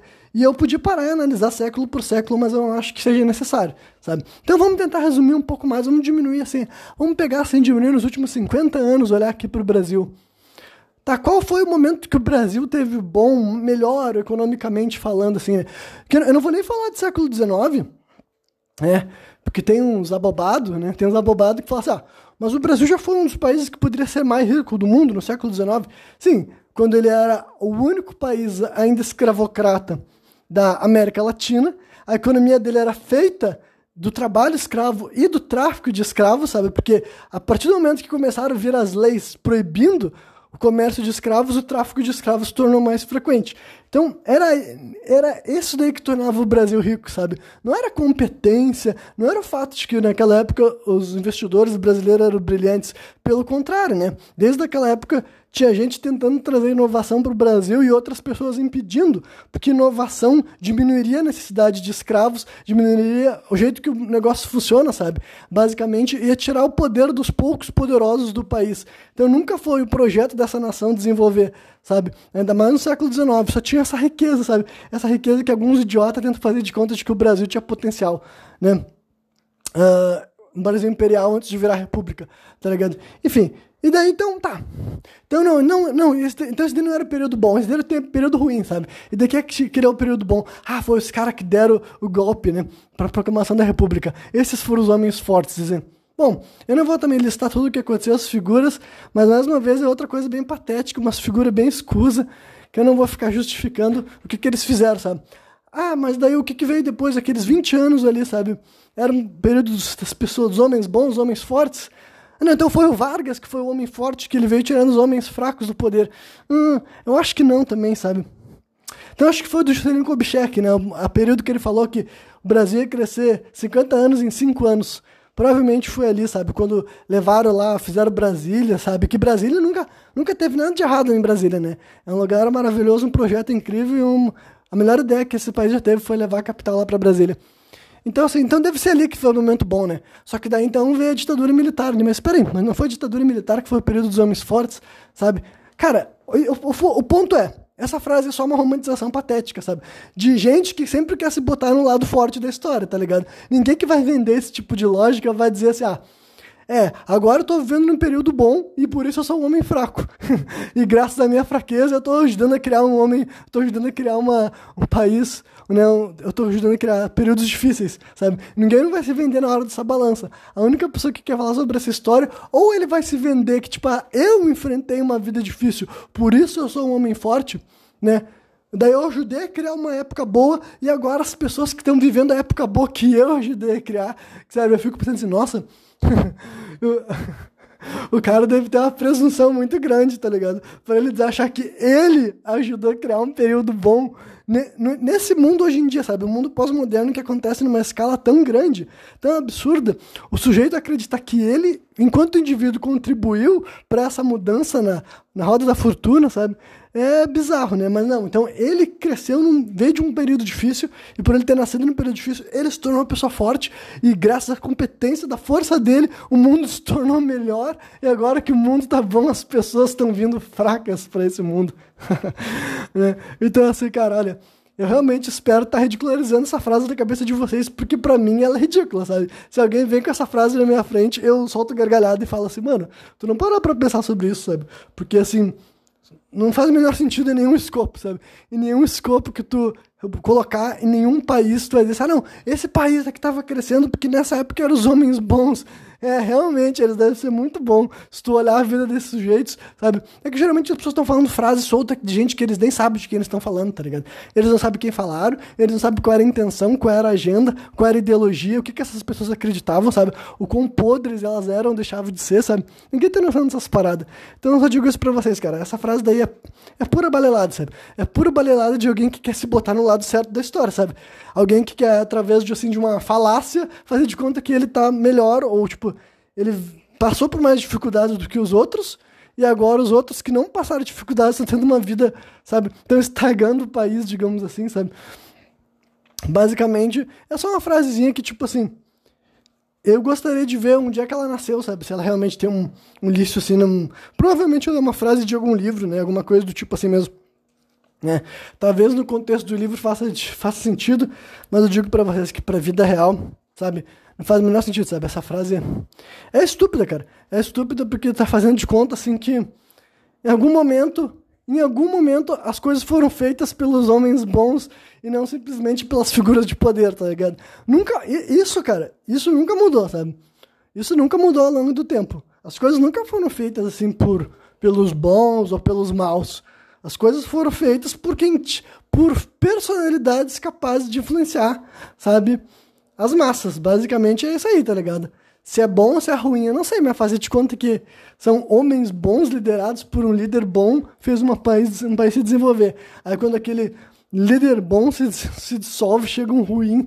uh, né? Eu digo mais assim para ficar mais claro. Geralmente acontece assim: existe uma personalidade que une muito, e aquela personalidade, quando ela morre, não tem alguém que une tanto assim, entendeu? E não quer dizer bom ou ruim, sabe? É tipo assim, pegar exemplo, tá, Alexandre Grande, que é um cara que eu falei não faz muito tempo. Pouco tempo depois que ele morreu, o Império Grego se dissolveu, não porque ele era o melhor, mas assim, foi ele que. Aquilo lá era o projeto dele, entendeu? Foi ele que conseguiu criar aquele projeto. Se não tinha uma pessoa buscando a mesma coisa que ele, pretendendo a mesma coisa que ele, e não tinha, sabe? Não tinha alguém para realmente ocupar aquela função. E o mesmo vale para outros lugares, sabe? Sei lá, o Átila nos Hunos foi a mesma coisa. Pouco tempo depois da morte do Átila, os Hunos desapareceram porque eles foram assimilados por outras culturas que tinham líderes mais fortes do que o, o, os líderes unos subsequentes, sabe? Que o Átila foi o último que teve assim. Não é porque ele foi o mais forte, tá ligado? Não tem nada a ver com o mais forte, tem a ver com a personalidade que se propagou mais. Aí pra gente mais assim, preto no branco, ah não, mas as personalidades que encantam são os melhores. Cara, eu te convido só a olhar só pro, pro próprio Brasil. Realmente tu acha que todas as personalidades, aí eu não vou nem falar só na política, mas na política também. Eu quero que tu pense, será que nas personalidades brasileiras políticas que recebem mais atenção, ou recebem porque são melhores ou piores, ou porque eles se conectaram mais com as pessoas por diversas razões, cara? E nessa lista, quando eu digo diversas razões, pode ter coisas boas e ruins, mas o ponto-chave é, o âmago da questão não é, não é se é bom ou se é ruim, o, o âmago da questão é se atrai, se causa engajamento, sabe? Isso é o que as figuras políticas em outros países também significam, até mesmo as personalidades, sabe? Artistas, músicos, figuras públicas. Por isso que eu fico assim, esses caras que ficam surtados assim, ah não, a inteligência artificial vai dominar tudo. Falei, mano, me desculpa pra inteligência artificial, mas o que as pessoas gostam mesmo é de cultuar personalidades, tá ligado? Me desculpa. Você, Vocês podem estar assustados, mas assim, é que as pessoas falam assim: ah, mas agora a inteligência virtual, virtual pode tocar as músicas dos artistas que estão mortos, pode fazer novas músicas do Tupac. Sim, já faz tempo que isso pode acontecer. E quando que tu vê uma coisa dessa se tornando realmente viral, sabe? Quando que tu vê assim, tipo, que música criada por uma AI do Kurt Cobain que vai realmente fazer mais sucesso do que as músicas dele, sabe? As que foram performadas por ele e viveram muito mais do que o cara que já está morto faz tempo, né? E o mesmo vale para várias outras coisas. Esse não é o ponto, tá ligado? As pessoas se engajam por, por essas questões que aí eu posso até incluir, eu vou eu não tinha incluído um aspecto espiritual nesse papo, vou incluir. E podia ter incluído em todos os momentos, sabe? É que eu só não gosto só de ficar martelando na tecla para não perder parte das pessoas. Mas assim, uh, Eu acredito assim muito numa trindade de coisas que influenciam a maneira com que as pessoas vão viver aqui no planeta Terra. Eu acredito no aspecto biológico, e aí eu quero dizer assim, realmente a parte química e hormonal, sabe? Eu sei que o corpo humano é feito assim de células e neurônios e reações químicas, entendeu? E o nosso corpo está sempre reagindo sabe? Não só ao mundo de fora, mas internamente está sempre acontecendo um monte de coisa, sabe? Quimicamente, biologicamente, né? Tem questões de doenças que as pessoas podem desenvolver, toda aquela coisa ser geneticamente predisposto a isso, aquilo, e também até coisas mais específicas, assim, sei lá, a altura, o peso, a cor de pele, enfim, uma série de fatores que tem um elemento biológico que nos ajuda a compreender. Isso daí eu estou de acordo. Né? E até questão comportamental. Né? Só que se eu tivesse que dizer uma parte que da nossa vida que é regida por isso, eu diria que seria, sei lá, 20% talvez. Né? Aí depois tem o segundo aspecto, que é o aspecto cultural, que eu também acredito que existe posso até comprovar para as pessoas que não acreditam, assim, num exemplo básico, sabe? Sei lá, o fato de que, por exemplo, lá na China tem os vasos, eles não têm vaso sanitário, sabe? O jeito que eles usam, assim, para pegar e fazer necessidades é num, num, num buraco que tem assim no chão, e antigamente aqui, até aqui no Ocidente, as patentes eram assim, né?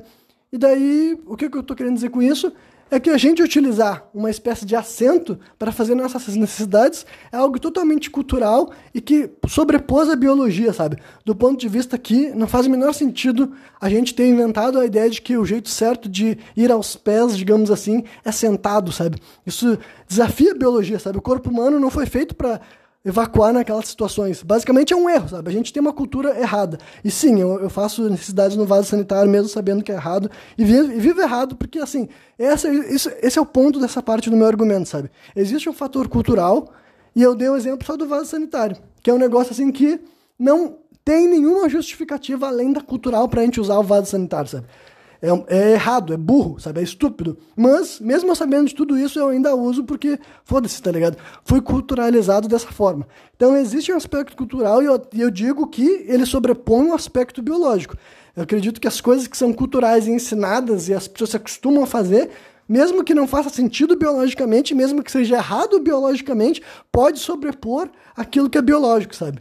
Porque tem evidência para sustentar isso, sabe? A humanidade começa a ter comportamento que não, não tem função, sabe? Basicamente, assim, não ajuda, basicamente, não tem, não está beneficiando, não tem nada a ver com evolução, sabe? É simplesmente cultural. Então, né, isso daí também eu diria que talvez represente, não sei, de 30% a 40% do que a gente é, né? Então, 20% biologia, o resto, 30%, 40% é cultural para muitas pessoas para só aqui, entendeu? Para muitas pessoas existe só o aspecto biológico e cultural. Tem gente que diminui o aspecto cultural, tem gente que diminui o aspecto biológico, tem gente que nega um ao outro, sabe? Tem gente que nega a cultura. Hoje em dia acho que é difícil negar cultura sem parecer um louco, sabe? Tem gente que nega a biologia, eu também acho que negar a biologia é sinônimo de loucura. Mas acho que hoje em dia tem mais gente que nega a biologia do que nega a cultura. A cultura hoje em dia acho que até a pessoa mais alienada a essas questões, se ela já se, se, ela se prestou a analisar minimamente as coisas, ela tem qualquer ideia de que as. Enfim. Mas eu também não sei, talvez tenha gente que acha que não. Talvez eu tenha gente que acha que realmente eu estou su supervalorizando as pessoas, que eles não. Eles realmente acham que todas as atitudes deles são biológicas, sabe? Eles devem achar que eles agem que nem um homem ou que nem uma mulher, porque é assim que as coisas são, e eles não têm um repertório de diferenças culturais para pensar assim, caralho, então pode ser diferente as coisas. Né? Mas enfim, Existe aspecto biológico, existe aspecto cultural. Eu estou dizendo que o cultural é maior que o biológico. Só que para mim ainda existe o aspecto espiritual da parada. E o que eu quero dizer com o aspecto espiritual, mais uma vez, é uma questão pragmática. Eu compreendo o mundo além da dimensão física, e além da dimensão física eu quero dizer que existe coisas que não têm matéria. Entre elas é o nosso espírito, a nossa alma, aquilo que está em conexão com o nosso cérebro, né? É a nossa mente também, mas está em conexão com o nosso cérebro a maior parte do tempo. Então, eu acredito sim que tem questões a nosso respeito que não tem nada a ver com a tua biologia, sabe? Tipo, nada, nada, nada, nada, nada, nada a ver mesmo com a tua biologia, nada a ver com o teu gênero, com a tua etnia, nada a ver com nada biológico teu, sabe? E também tem questões que não tem nada a ver com a tua cultura, sabe? Ninguém te ensinou, ninguém te incentivou, ninguém te estimulou, sabe? Eu acredito sim que tem questões espirituais que permeiam tudo e todos os seres humanos. Todos os seres humanos do planeta Terra, sabe? Então eu sei que isso aqui é um bagulho muito extremo para muita gente, e para muita gente eu não tenho como acompanhar ou concordar com o que eu tô falando. Beleza. Mas eu não posso negar que eu acredito nisso, entendeu? Se eu negar que eu acredito nisso, seria tipo. Simplesmente eu omitindo a minha visão de mundo por eu saber que não é verdade para todo mundo. Né? Mas para mim, como eu falei, é uma questão pragmática, sabe? É assim, existe espírito, existe alma? Existe. Então, tem que existir alma por aí e essa alma tem que fazer alguma diferença, tá ligado? Se eu acredito em alma, se eu acredito em espírito, eu não posso fazer de conta que tudo a respeito do ser humano é identificável pela biologia ou identificável pela cultura, sabe? Senão eu não acredito de fato no que eu tô falando, né? Para mim eu não vou acreditar que a pessoa possa ser algo além do que a biologia diz, algo além do que a cultura dela permite, sabe? Então, eu acredito sim no aspecto espiritual e a questão é que essa minha visão de espiritual ela é muito ampla, sabe? Ela não é uma coisa assim inerentemente positiva, mas ela é pragmática, sabe? No sentido assim que, por exemplo, se existiu toda essa agenda perversa provocando mudança no mundo, é porque o aspecto espiritual também estava envolvendo isso, sabe? Do meu ponto de vista, assim, não é como se fosse assim. As atrocidades não é como se elas fossem uma bênção ou um pecado, entendeu? Elas são instrumentos, tá ligado? Elas são instrumentos. Da minha visão cosmológica, a força criadora, o motor inicial, o tudo, aquilo que botou a roda da vida em movimento, ele fez com que a nossa história fosse manchada por tragédias. E se ele fez isso, ou se essa força, ou se ela fez isso, é porque isso não é um, necessariamente um problema. Mas como eu falei aqui, eu não tenho uma visão de glorificar essa experiência passada. Talvez, né, e sendo honesto com a minha própria possível função espiritual, sabe? Talvez seja parte da minha função, parte da minha obrigação, refletir sobre esses eventos passados e tentar o mais assim honesto e sincero possível compreender as coisas, mesmo sabendo que nunca será possível compreendê-las de fato, sabe? Enquanto eu estiver investigando de maneira genuína, sabe? No sentido assim de que, porra, eu não vou pegar assim toda uma leitura de fatos já estabelecida, sabe? E não vou questionar ela, sabe? Eu não vou pegar assim, porra, isso aqui é um fato, mas através desse fato a pessoa está me falando uma linha de raciocínio que a partir do momento que eu só falar assim, olha, eu entendi a linha de raciocínio, mas não concordo com ela, eu já posso pensar em outras coisas através do mesmo fato que foi exposto, entendeu? E é isso que eu estou fazendo aqui desde o começo, sabe? Eu não neguei nenhum desses fatos, eu só estou tentando. Eu vejo as pessoas usando fatos para construir histórias que essas histórias não parecem verdadeiras, entendeu? Eu penso assim, hum, esse fato é verdade, sabe? É todo, toda essa história, esse exemplo, sabe, dessa espécie humana ultra competitiva e destruidora, sabe? Não é uma espécie humana ultra competitiva e destruidora, é uma espécie humana, sabe, que se uniu, se integrou e perseverou e aprendeu como curar, sabe? Essa era a diferença de nós de todos os outros animais, sabe? E eu tenho certeza que esse é realmente o nosso, tipo, de todas as coisas que a humanidade sempre tentou utilizar como razão para que falaram que a gente chegou longe, porque a gente sabe usar arma, porque a gente tem pau e pedra, a gente enfia coisa nos outros e a gente se organiza para matar um monte de bicho espetando eles. Né? Mas muito antes da gente chegar até essa organização, eu tenho certeza que o que a gente conseguiu aprender era a maneira de prolongar a nossa vida, sabe? De curar nossos enfermos, que é isso que nenhum animal tem. Qualquer animal no ambiente selvagem tu se machucou, acabou a tua vida, sabe? Acabou a tua vida, porque não tem mecanismos de restaurar, não tem mecanismos de amparar, não tem essa lógica da cura, sabe? Quando alguém se fere, ele costuma ser deixado para trás porque não tem o que fazer.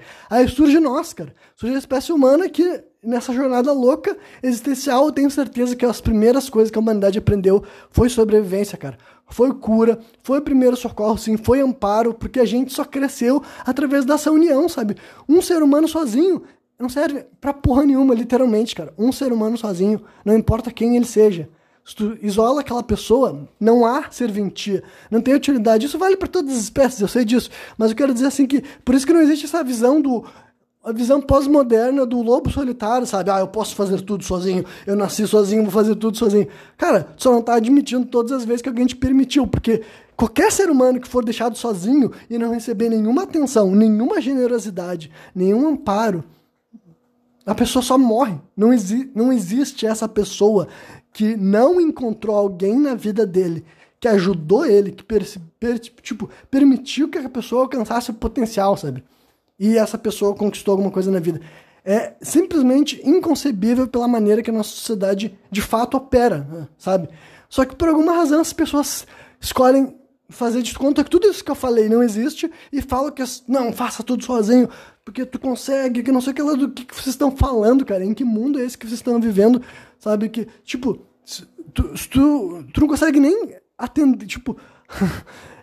Cara, nada, tu, literalmente, eu não vou nem ficar mais elaborando, porque espero que gente tenha ficado super claro. Não tem o que fazer sozinho, sabe? Não existe essa lógica.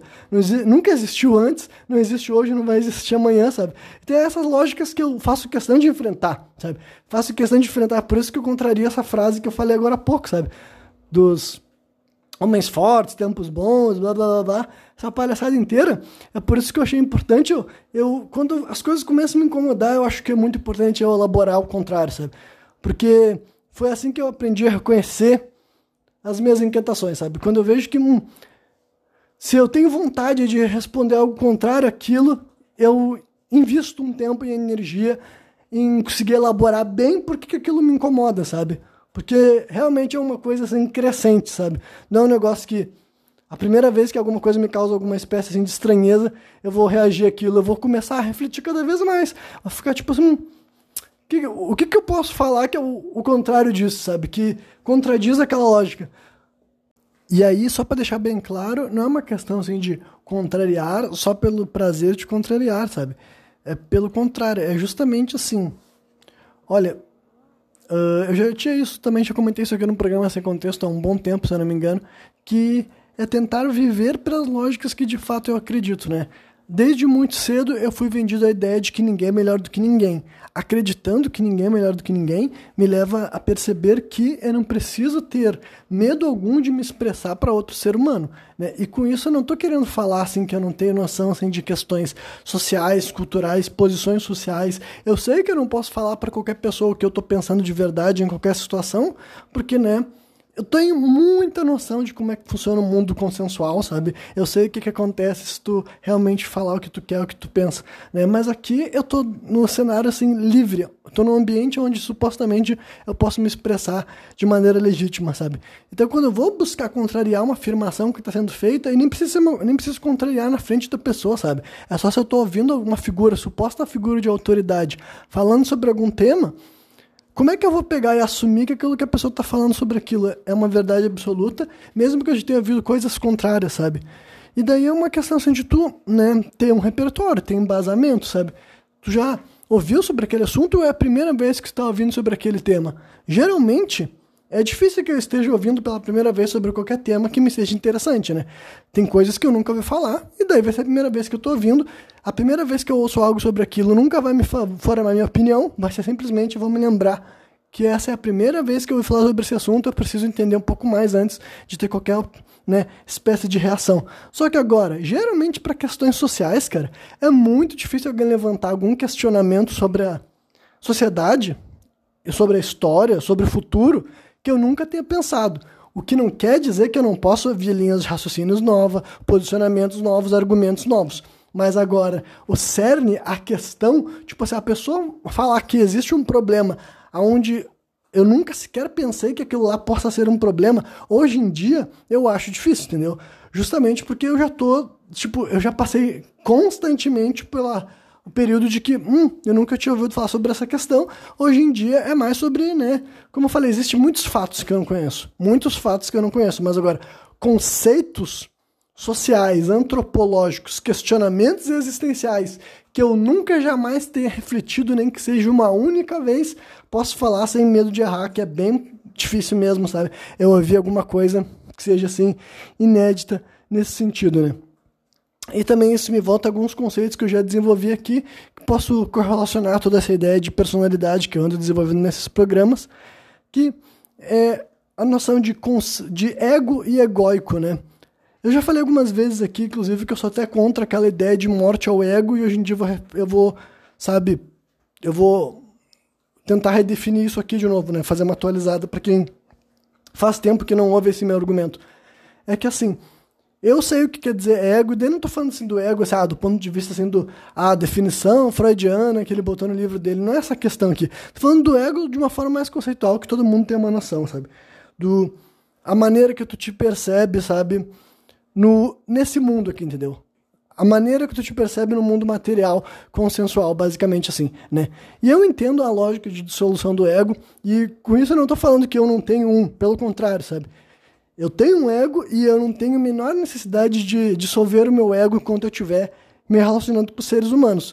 E mais uma vez, eu vou até dizer aqui para vocês: se alguma vez alguém te falar que não tem um ego ou que está dissolvendo o seu ego, saiba que aquela pessoa não está sendo verdadeira, não tem como. Nem, não importa quem seja, cara. Não importa se é um líder religioso, se é um médium, uma pessoa espiritualizada, sabe? Padre, um pastor, uma monja. Não faz a menor diferença, tá ligado? Não faz a menor diferença, porque assim, a, se comunicar com os outros seres humanos já expõe o teu ego, sabe? A necessidade de tu ter que transmitir alguma coisa que está no, no teu interior pro lado de fora já mostra que ainda existe um ego para se reconhecer como separado das outras pessoas, sabe? É simples assim. Então, assim, sabe aquela, aquele meme do cara, assim, sabe? Ah, o cara passa por uma experiência psicodélica, tem noção disso e depois ele fica morrendo de vontade de contar pro resto do mundo como ele não tem mais ego, sabe? É, é literalmente isso, sabe? Se tu tem a vontade de transmitir pros outros qualquer coisa, meu amigo, esse é o teu ego falando, entendeu? Porque a dissolução do ego é a ideia de que tu já entendeu, assim como de um nível assim, tipo, eu nem vou dizer que é de um nível superficial, de um nível assim fundamental, eu tenho, eu tenho certeza, cara, que tudo é uma coisa só, sabe? E tenho certeza absoluta, cara. Não é nenhuma no presente momento, eu nem vou dizer para vocês que é uma possibilidade, sabe? Eu tenho noção, sim, que se a gente se desliga do nosso ego, a gente tem noção de que, tipo assim, tá tudo interligado e essa ideia de que o que acontece comigo é mais importante ou é mais, sabe, urgente ou necessário do que acontece com outra pessoa é total insignificante, sabe? A ideia de que tu morre e daí tu deixa de existir é total insignificante porque não faz o menor sentido também sobre essa lógica de que tu entende que, né? Enfim, né? então eu tenho total noção do conceito da dissolução do ego. Porém, todavia, entretanto, contudo, olha, a força criadora, o motor inicial, o todo, na hora que orquestrou a nossa existência, orquestrou-a de uma forma de que as pessoas possuem ego. E mais do que isso, sem ego e sem atitudes egóicas, o mundo não se movimenta, sabe? Pessoas que não têm ego não influenciam o mundo. Porque, né, eu acho que o meu argumento até agora foi sobre isso, vocês conseguiram entender o que eu quero dizer com isso. Então, eu, no presente momento, eu compreendo que passar pelo processo de dissolução do ego, em primeiro lugar, é só pra gente que não vai viver na sociedade, sabe? Eu realmente acho que não faz o menor sentido a pessoa achar que ela vai dissolver o ego dela e viver e ter um mercado de trabalho e ter filhos. Porque não ter ego significa não ter amor, não ter carinho, não ter compaixão, não ter piedade, não se envolver com os outros, sabe? Não valorizar ninguém acima de nenhuma outra pessoa, não valorizar a ti acima de nenhuma outra pessoa. Enfim, para mim o comportamento de quem não tem ego é alguém que vive em total anonimato, separado com o mínimo de contato com outros seres humanos, sabe? Alguém que vive daquilo que planta, por assim dizer, isolado e não tem interações quase com outros seres humanos. Essa pessoa pode estar vivendo sem ego só esperando o momento do desencarno. Só que agora, uh, do, sem querer julgar as pessoas alheias, porque cada um deve estar seguindo aquilo que faz sentido na sua jornada, talvez em certas jornadas faça sentido a dissolução do ego. Mas agora, de maneira consciente, eu entendo, olha só, o mundo funciona com egos, as influências acontecem através de atitudes egóicas. Eu, no presente momento, sinto que a minha função é muito mais ter um ego, criar, criar um ego e utilizar ele para influenciar certas ideias e propagar certas agendas e combater certas ideias, e, nem tenho a pretensão de ser o correto, sabe? A única pretensão é me compreender como um ser uh, necessário e tão necessário quanto a todos os outros, tá ligado? Então, no, nessa minha jornada, eu, penso, já decidi muito assim que uh, dissolver o ego seria um erro, entendeu? Seria um erro porque uh, o mundo não é feito pelas pessoas que não têm ego, sabe? Pelo contrário, o mundo está sendo feito por personalidades, né, que são cultuadas e eu honestamente, enquanto eu olhar para tanta abobrinha e dentro de mim eu sentir que é abobrinha e saber fundamentar o porquê de ser abobrinha, eu acho que seria trair a minha existência, virar as costas para isso, tá ligado?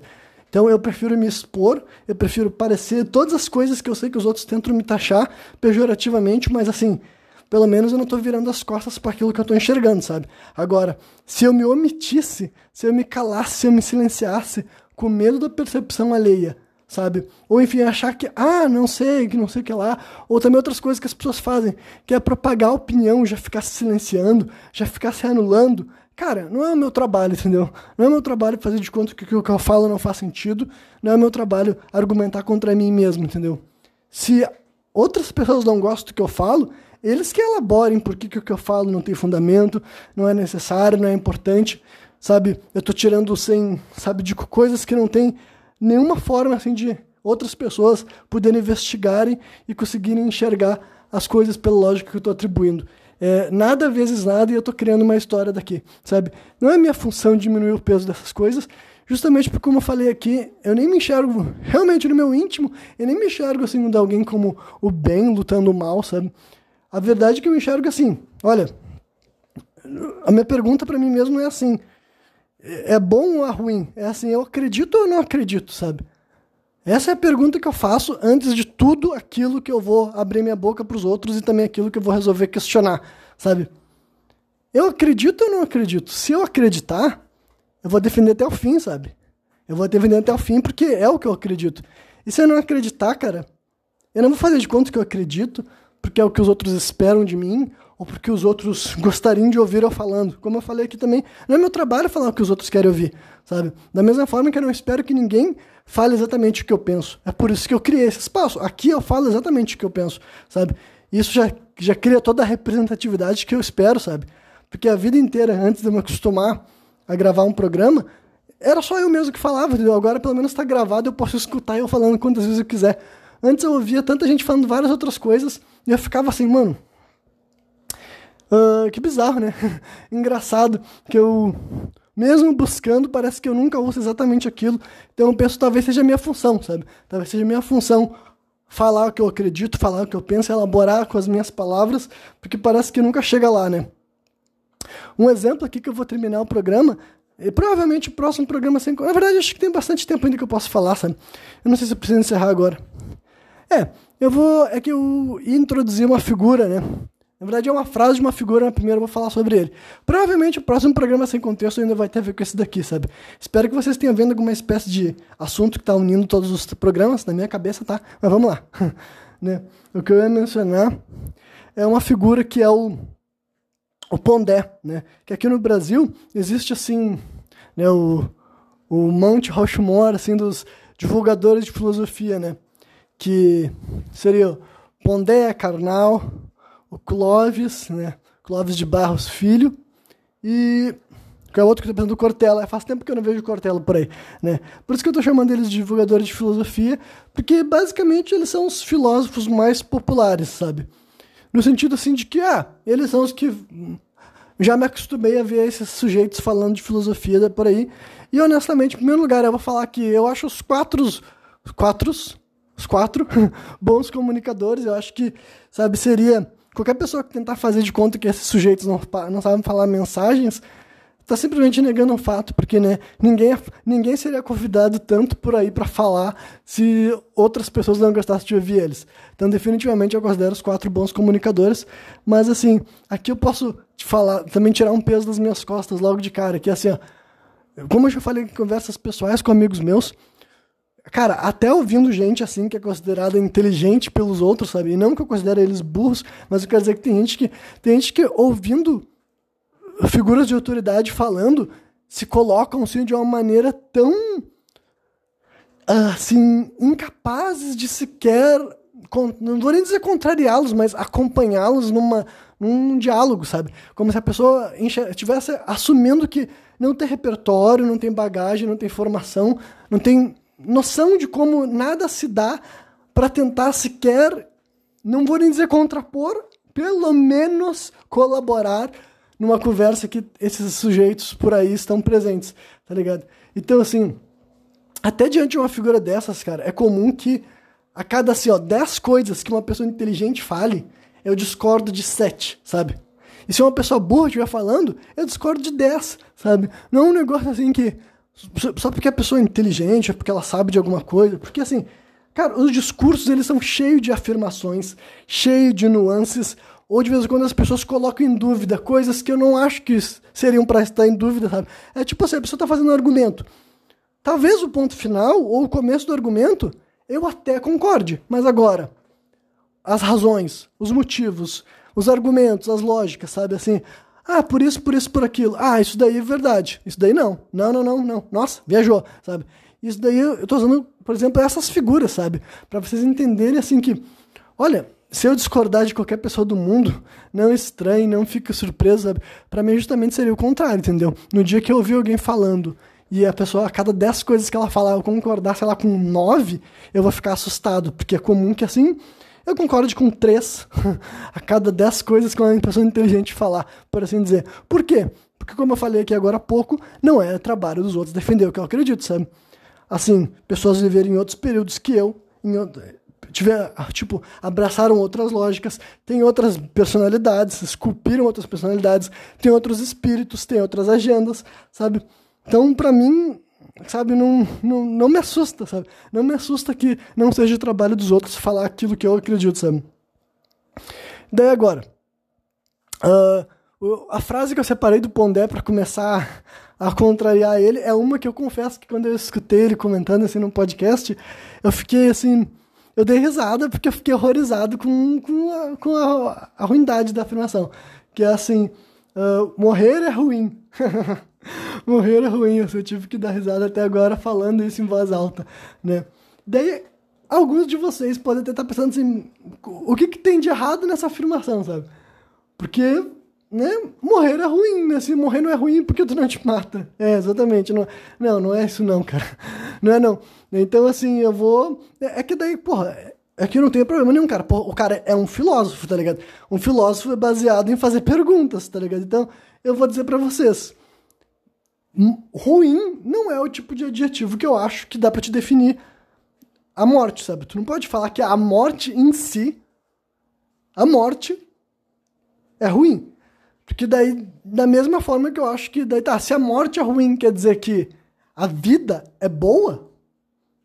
E eu conhecendo o Pondé como eu conheço ele, eu aposto que ele, como eu conheço ele, não que eu ande por aí falando com ele, mas eu quero dizer que eu imagino que ele não é o tipo de gente que define que a vida é boa ou nascer é bom, tipo, como se desse para tu dizer que nascer em si é bom ou estar vivo em si é bom, sabe? Então, o ponto é, filosoficamente falando, eu acho que isso não são adjetivos que estão à altura dessas experiências, tá ligado? Eu não acho que faça sentido falar sobre a morte como, tipo assim, ah, morrer é ruim, sabe? É um bagulho que eu fico assim, tá, é uma frase muito ruim, sabe? Honestamente, a frase, filosoficamente falando, é pobríssima, porque assim. Eu não. Além de não responder nada, tipo assim, não, não tem serventia alguma, tá ligado? É, não tem serventia alguma. Então eu vou refletir um pouco mais sobre essa expressão, sabe? Então eu posso falar. Ou também, é evidente que eu não sou materialista, né? Essa é outra diferença minha entre Pondé. Então, talvez, para ele, para quem acredita que tu morreu e a morte. É que, cara, é que nem pela lógica materialista essa frase faz sentido, sabe? Porque pela lógica materialista, cara, a morte é um negócio assim tão. Tipo, qual o prejuízo? Entendeu? Se, se a única. Tipo, se depois que tu morreu acabou, não tem acerto de contas, não tem reencarnação, não tem nenhuma espécie assim de. Sabe, se o que, que pode acontecer de ruim com alguém que morreu? No mundo materialista nada, sabe? Então, até numa lógica materialista, afirmar que morrer é ruim não faz o menor sentido, sabe? Então, agora, trazendo para minha visão de mundo, eu falei até no último programa, sabe? Não é coisa que. para mim, cara, sem menor problema, sabe? Eu não acho que. Tipo, tem, falo com. Tipo, o que eu quero dizer é que não tem assim. Eu não, eu não tenho nem possibilidade de eu estar errado quanto ao que eu vou falar aqui que morrer não é a pior coisa que pode acontecer com ninguém, sabe? Justamente porque, assim, é um fenômeno tão natural, esperado, sabe? Que é um negócio que fica assim. Eu não consigo entender, cara. Eu gostaria que o cara tivesse questionado ele. O host teria que ter questionado ele, sabe? É por isso que eu tô falando pra vocês, cara. Se alguém fala isso pra mim na minha frente, uma afirmação dessa, sabe? É que ah, se o cara estiver zoando, se for uma brincadeira, eu não vou encher o saco. Mas uma figura que o trabalho dele é pensar e dar bons pensamentos pros outros, cara, eu ia ficar, não, peraí, peraí, morrer é ruim? Não, não, agora tu vai ter que me convencer. Tu vai ter que me convencer sobre qual ponto, qual ponto da vida, sabe? Até, tu poderia até falar assim, ah, a experiência que precede a morte é ruim. Tu até pode falar isso. E também ainda é muito questionável, porque, né, Geralmente quem tá passando, tipo, a experiência que precede a morte, depois que a pessoa morre, ela não tá nos contando exatamente como foi. Mas vamos até supor que isso. Mas a morte em si, cara, né? Pra quem enxerga a morte como um ponto final, não tem como ser ruim, porque se acabou, acabou. Como que vai ser algo ruim se chegou ao fim? Acabou. Mas agora, se não é o ponto final, que é o que eu acredito, é o tipo de coisa que também não torna ruim, porque é um negócio que, tipo assim, Cara, por que que tu tá assustado de ir para a próxima etapa? Por que que tu quer ficar para sempre vivendo a mesma coisa que tu já passou por essa experiência, sabe? Então, é uma simplesmente uma frase que eu achei assim fraquíssima, sabe, de um ponto que tipo assombrosamente fraca, no sentido assim, de que né, não serve para nada, né? E se, se vocês ainda precisam que eu convença assim, ah, por que que, ah, Renan, mas a vida não é bela, a vida não é boa. Essa também é uma visão que eu tenho assim, que diz eu discordo bastante de definições assim cristãs, sabe, bíblicas de gente que tenta vender a vida como uma experiência inerentemente boa ou pessoas assim que são, sabe, que se dizem assim contra as políticas públicas de, sabe, de uh, legalização de aborto, tá ligado? Que daí eles ficam assim, ah, não, mas a vida é uma dádiva e tudo mais, assim, cara, tu já tá atribuindo uma coisa que não é, não é, literalmente não é justo, cara. Tipo assim, vamos ser bem pragmático. Se tu vai passar um pente fino nas pessoas que viveram, fazer de conta que estar vivo por si só foi uma bênção para essas pessoas, como se não tivesse gente que a vida deles foram, sabe, estatisticamente tipo, e proporcionalmente mais trágica do que boa, sabe? Pessoas que tiveram experiências que a maior parte da jornada deles era dor, sofrimento, humilhação e de vez em quando essas vidas são super curtas, sabe? Imagina uma pessoa que viveu dois, três anos e esses dois, três anos foram miseráveis. Aí tu dizer que aquela vida em si é boa e a morte daquela pessoa é ruim, sabe? Em vários outros cenários, sabe? Gente que. Tem muitas pessoas que estão. Assim, ó ansiosos pelo dia do desencarno deles, cara. Pode ter certeza. Eu não sou uma delas, no sentido de que eu não tô passando pela situação que eu sei que leva as pessoas a pensarem por isso. Mas tem um monte de gente que tá numa situação muito pior do que simplesmente a morte, tá ligado? Então, é isso, tá ligado? Mim não tem como falar que a morte é ruim, porque tu não tem como falar que a vida é boa, sabe? São, filosoficamente falando, são palavras que não definem essas coisas, sabe? Falar a vida é boa é uma afirmação que, tipo assim, como assim? A vida em si é boa. Porque falar que ela é boa tá implicando que ela não é ruim. E a vida não é ruim também. Ah, não, mas é que no somar vai ser mais bom do que ruim. Não tem como afirmar uma coisa dessa, sabe? O que que tu pode fazer para quantificar quais vidas tu vai escolher para selecionar essa ideia, sabe? Em qual período histórico tu vai fazer essa ideia de que viver, estar vivo é bom, sabe? Enfim. Então é isso, cara. Essa frase é muito ruim, Ponderbar. Bem, eu vou dizer para vocês que na realidade eu sinto que eu poderia continuar falando por muito mais tempo, mas já passou de uma hora e trinta, tá quase chegando uma hora e quarenta de programa na realidade, eu acho melhor eu deixar por aqui. Tem muitos outros assuntos mais ou menos relacionados a isso que foi desenvolvido aqui, que eu pretendo falar no próximo programa sem contexto, né? Quem me viu até final, eu espero então que que se prepare para ouvir mais do mesmo. E só para então, já que aqui vai ser meu argumento final, eu vou concluir falando sobre essa ideia, só que com tudo isso que eu falei aqui, não é sobre ambicionar a morte, esperar a morte, torcer para morrer, sabe? Porque é só, é, é só simplesmente argumentos burros das pessoas que querem transformar argumentos burros em algo forte, sabe? Tipo assim, ah, morrer é ruim.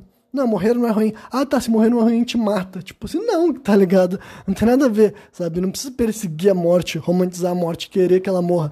Mas agora, tratar ela como algo ruim, tipo, não, não, faz o menor sentido, sabe? Dentro da minha visão de mundo, faz o menor sentido porque, né, eu também não tenho aquela lógica, assim, sabe? De que outras pessoas tentam fazer de conta que a humanidade sempre quis viver mais. Como assim viver mais? Por, quê? Por que, que as pessoas estão tão obcecadas com essa ideia de viver mais? Viver mais pra quê, sabe? O que que tu... Tipo, eu não, pra mim, é um, são lógicas que eu já tô tão, literalmente, cara, tão desapegado dessa lógica materialista, e eu posso falar com todas as letras, cara. Aí não quer dizer que eu não gosto de viver aqui na Terra, que eu não gosto dos prazeres da Terra, que eu não gosto do dinheiro, tecnologia, luxo, ai, comer as coisas gostosas. Não é nada disso, cara. Não é nada disso. Só que agora, tão logo acabou meu período de vida na Terra, eu vou morrer e assim, ó, tranquilíssimo, entendeu? Tipo assim, não, não vou, como eu disse aqui, eu não vou perseguir ativamente, não vou fazer nada para me colocar em risco, entendeu? Não é nada disso, mas agora chegou o momento, sabe? Chegou a hora, tá chegando assim, chegou a conta, sabe? Diz, olha, valeu, entendeu? Valeu porque assim, fiz o que eu tinha que fazer aqui, entendeu? Existi, não virei as costas para as coisas que eu achei que valia a pena, errei, acertei, sabe? Chorei, sorri, tudo aqueles clichêsão todo e deu, sabe? Mas agora a ideia de que eu tenho que sobreviver, não importa o que eu seja necessário, eu tenho que prolongar minha vida, não importa a condição que eu viva, sabe? Eu tenho que ter mais do que eu preciso, eu tenho que buscar mais do que eu, sabe? Para mim, cara, são coisas assim frias, frias, frias, distantes das minhas ambições, que não tiram o meu sono, né? Mas é isso aí. Quem me viu até o final, eu espero que tenha curtido. E o que eu dito de volta novamente, trazendo mais um programa sem contexto.